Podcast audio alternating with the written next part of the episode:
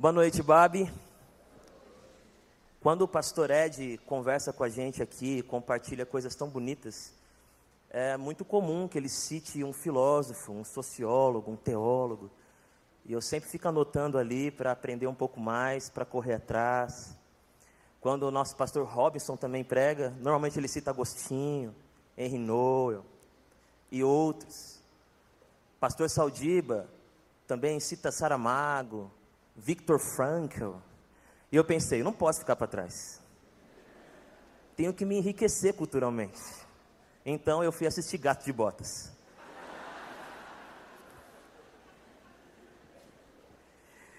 E a dinâmica que eu posso falar sem dar um spoiler para quem for que, querer assistir é de alguém que, com a ideia de que tem muitas vidas, esqueceu de viver a sua vida. Alguém que se fragmentava em tantos atores, em tantas encenações, em tantas possibilidades de ser alguém diferente, em lugares diferentes, para pessoas diferentes, que se esqueceu de cultivar as coisas mais básicas da vida. Que esqueceu de ter tempo, de ter espaço no coração, de ter espaço na agenda para desenvolver aquilo que de fato nos faz ser humanos. E o que isso tem a ver com o que eu quero compartilhar com você nessa noite. Pastor Ed tem falado conosco sobre um texto, hoje ele falou de outro, mas ele tem falado sobre um texto. E eu fiquei pensando, amo esse texto, lendo esse texto, pensando nesse texto. E hoje eu quero lê-lo com vocês, para tentar traduzir para vocês o que veio ao meu coração enquanto eu ouvia o pastor Ed, enquanto eu lia, enquanto eu orava e enquanto eu assistia Gato de Botas. Então, se você puder, abra sua Bíblia, Mateus capítulo 11.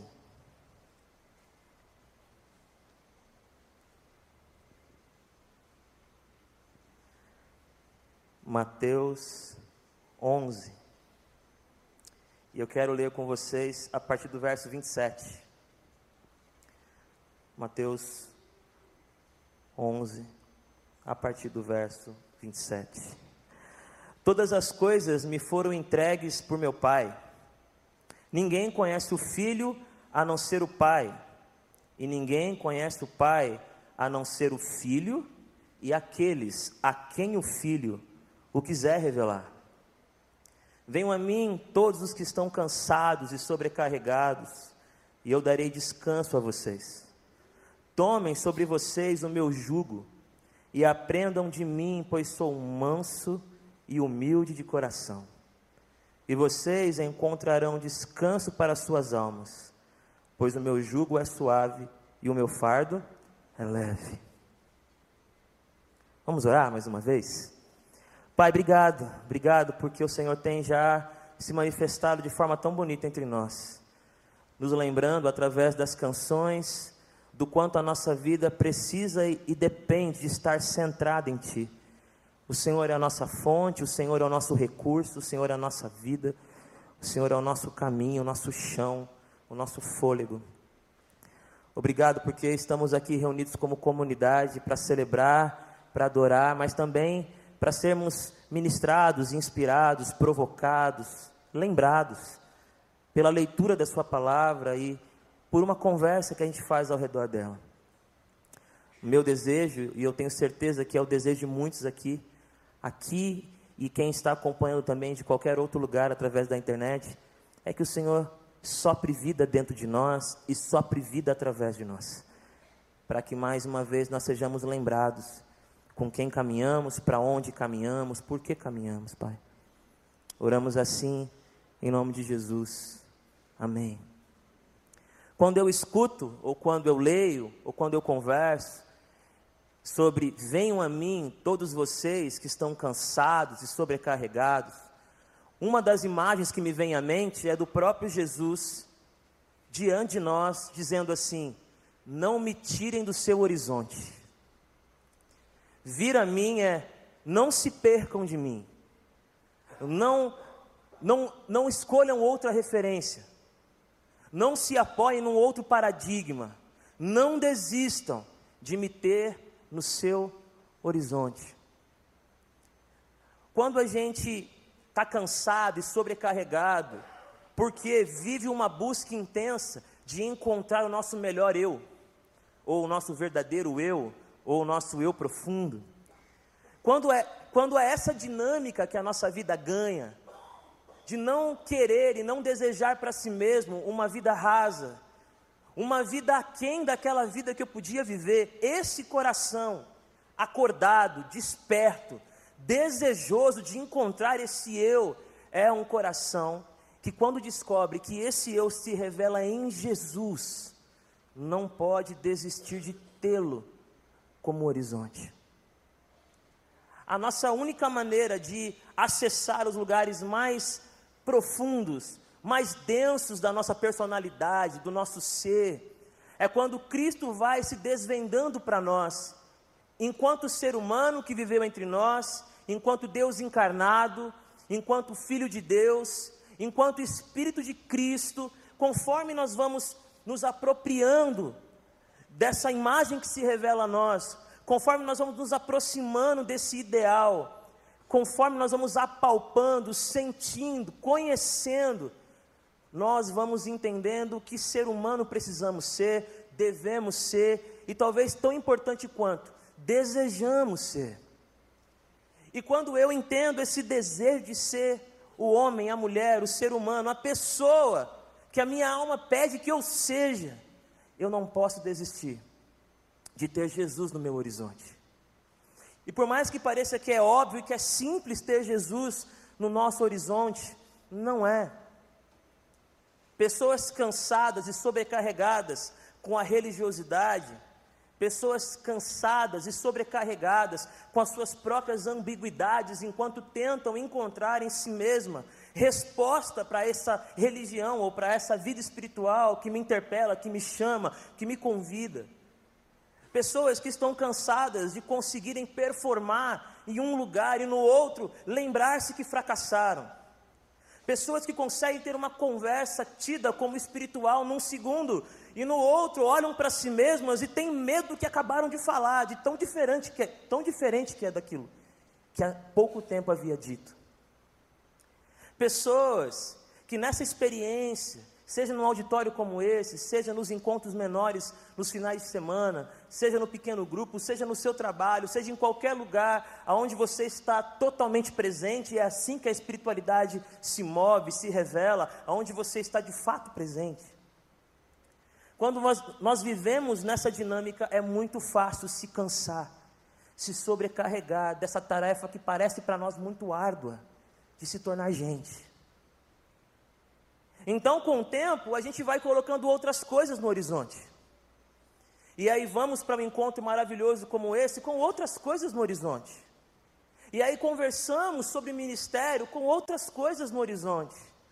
E aí até oramos e até jejuamos, e até cantamos, com tudo qualquer coisa no nosso horizonte, menos a presença maravilhosa e inspiradora de Jesus. Eu me lembro quando Jesus questiona os seus discípulos: quem estão dizendo que eu sou? Quem, quem as pessoas estão se referindo quando falam de mim? Quais são os adjetivos que eles estão aí anunciando a meu respeito? E eles vão ali dizendo, alguns se chamam de Jeremias e tal. E aí Pedro diz: Tu és o Cristo. Quando Jesus pergunta: E vocês o que dizem? Tu és o Cristo, o Filho do Deus vivo. A resposta de Jesus, além de elogiá-lo, porque aquilo que foi revelado não veio dele próprio, mas do Espírito de Deus, não veio da carne e do sangue, mas de uma revelação do alto, do coração do Espírito, ele disse: Tu és Pedro. No momento em que Pedro declara quem é Jesus, Jesus declara quem é Pedro. Porque é nessa experiência de conhecer mais a Cristo, de se identificar mais com Cristo, que nós vamos entendendo quais degraus podemos ainda subir, quais caminhos podemos percorrer, que tipo de gente a nossa alma está pedindo para a gente ser. Quando perdemos Jesus do nosso horizonte, quando nós não estamos mais escutando Ele dizendo: Vem a mim, não para aí. Isso que você está fazendo é bom. Você chegou num estágio muito legal, mas não pare aí. Eu quero que você deseje mais do que isso. Eu não quero apenas que você seja um bom cidadão, que é maravilhoso. Eu não quero apenas que você seja uma pessoa respeitada, que é incrível. Eu não quero apenas que você se desenvolva numa família maravilhosa, que é um propósito incrível. eu quero que você continue desejando se parecer comigo em todas as áreas da sua vida e que você tenha um coração acordado para que a sua alma continue sonhando. Que você tenha esse ímpeto, essa força, esse impulso dentro de você. Venham a mim. Venham a mim todos vocês que estão cansados e exaustos de tentarem merecer essa mesa.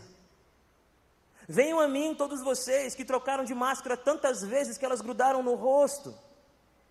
Venham a mim todos vocês que aprenderam os rituais, sabem os credos, mas o coração já não pulsa da mesma forma. Venham, venham vocês que estão cansados de ficarem escondidos em algum lugar, lembrando a vida inteira do que um dia você já viveu. Venham, não pare aí, eu sou o seu horizonte, eu sou o seu paradigma, eu sou o seu propósito. E eu tenho experiência de vida para você, e eu não espero e nem quero, não desejo e não vou deixar, sem cutucar você, sem convidar você, que você fique nesse lugar. Você precisa continuar desejando caminhar.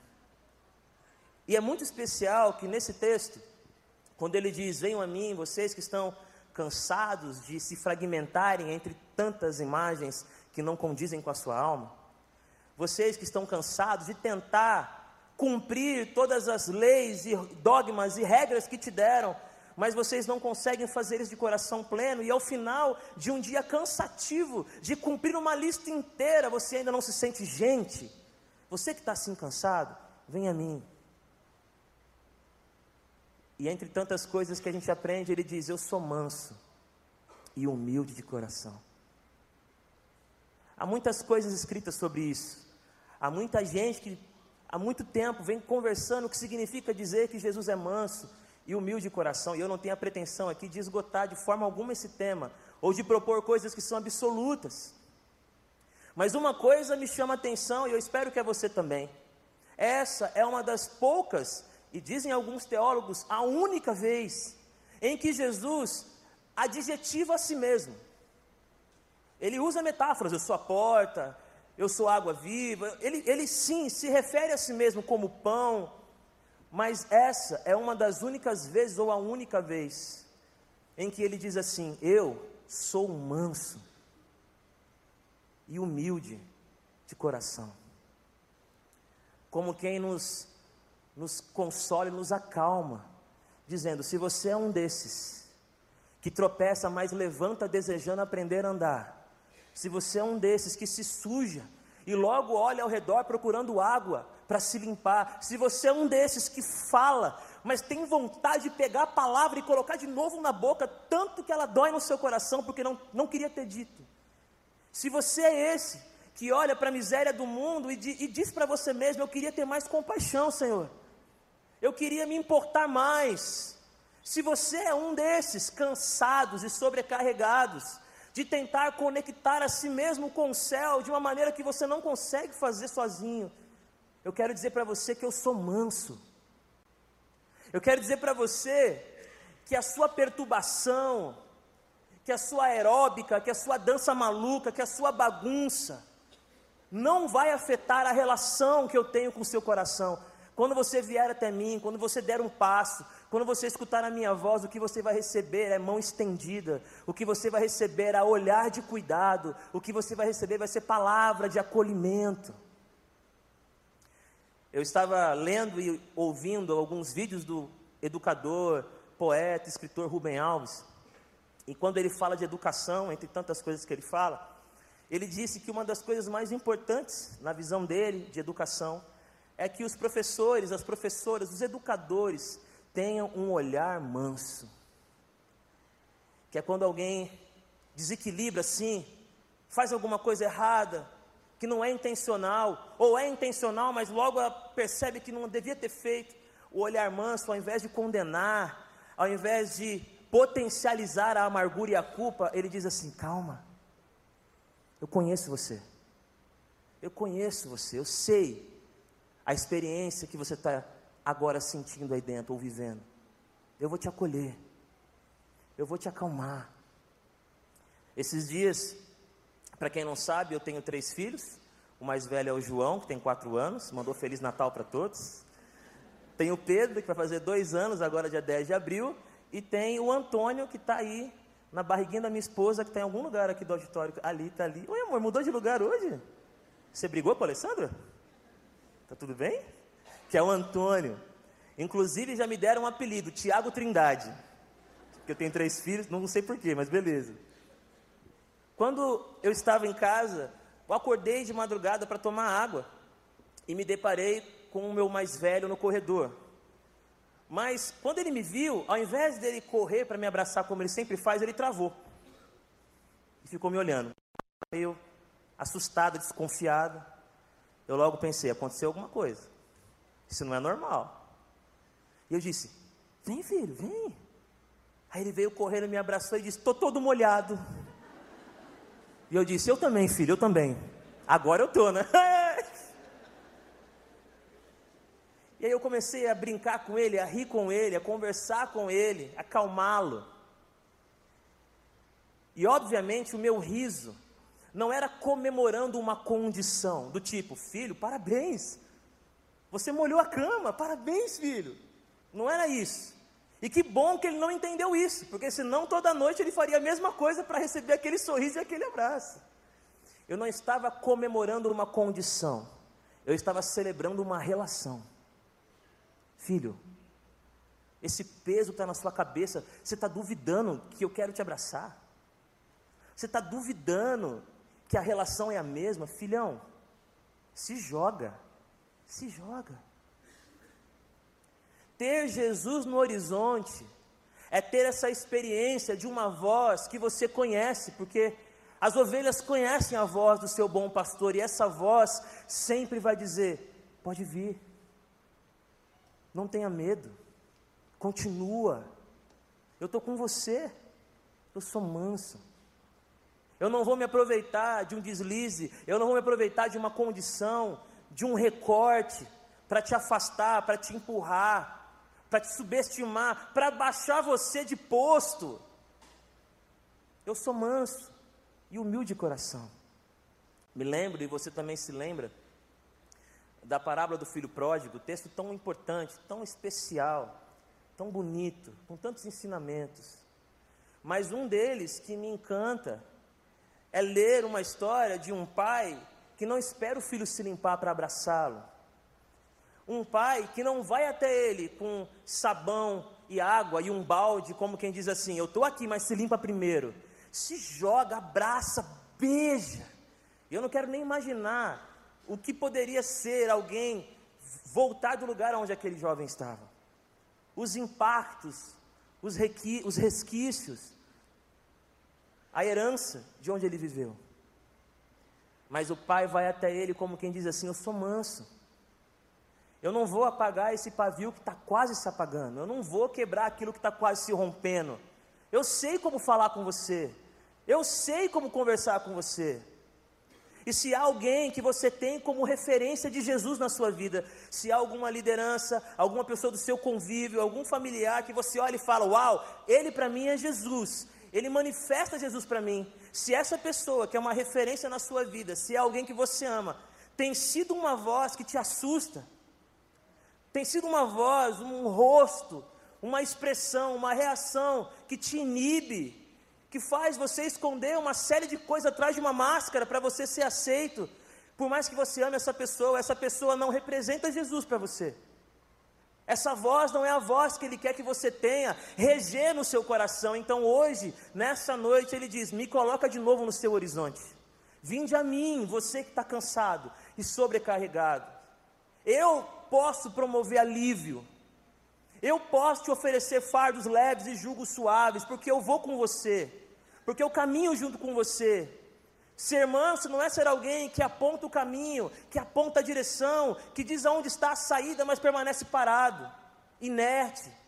Manso aqui é aquele que, além de dizer, você tem uma segunda chance, uma terceira, uma décima, eu estou com você nessa experiência para que você não a torne a última, para que você não desista no meio do caminho, me tenha no seu horizonte me deseje de novo.